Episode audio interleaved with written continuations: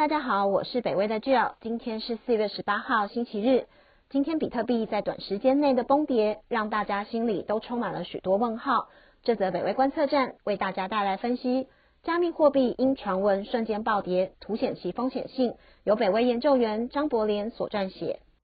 就在今天早上，比特币的价格随着三个网络传闻的出现，瞬间暴跌。根据 Binance 币安的数据，比特币的价格在台湾今天早上十一点过后的短短十五分钟之内，就暴跌了八千美元，价格跌到五万一千美元。此外，在这次崩跌的一个小时内，也就是从早上十一点开始，比特币合约被强制平仓的金额也高达四十四点八六亿美元。若将比特币的价格从今天清晨五点半的高点六万一千美元来计算的话，这波比特币的跌幅在六个小时的时间内达到了十六点四一 percent。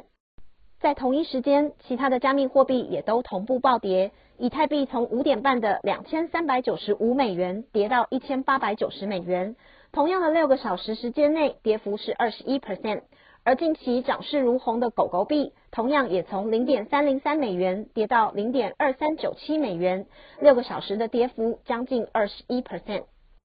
这次的崩跌很可能是源自于网络上的三大传闻。首先是刚上市的比特币交易所 Coinbase 的 CEO 与 CFO 分别抛售七十 percent 和一百 percent 股票的传闻，但随后比特币新闻网站 Cointelegraph 也有文章表示，这是市场的误解。在这篇文章中说明到，Coinbase 采取的上市模式是 DPO 而非 IPO，因此流通在市场上出售的股票是原有股东的股票，而不是新增发行的股票。而这些原有股票必须先登记才能销售，因此其实所谓抛售七十 percent 和一百 percent，并非大股东抛售股票，而是卖出原本就预计要卖出的股票。实际上，即使这些股票全数售出，比例上也不到这些股东原来所持有股票的十 percent。以上说明的这些数据都显示在 Coinbase 所提交给 SEC 美国证券交易委员会备案的文件中。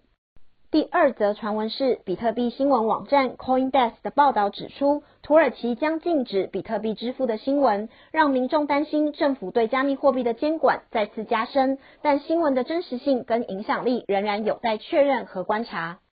第三则传闻是，Twitter 账号 FX Hedge 发推文表示，美国财政部将指控数家金融机构使用加密货币洗钱。但这则传闻随后也被去中心化借贷平台 Compound 的总法律顾问 Jake s h a v i n s k y 发推文表示，这个消息的可信度是有待商榷的，因为对洗钱进行指控是司法部的职权，而非财政部，而且这种类型的刑事调查案件其实一般都很少对外泄露。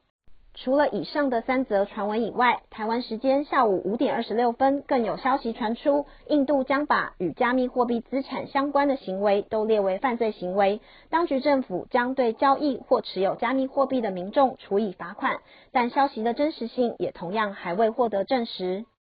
只是，即使这些传闻的真假不明，但虚拟货币的价格却已极大幅度的受到了影响。截至台湾时间傍晚六点半，比特币的价格回升到五万三千五百美元。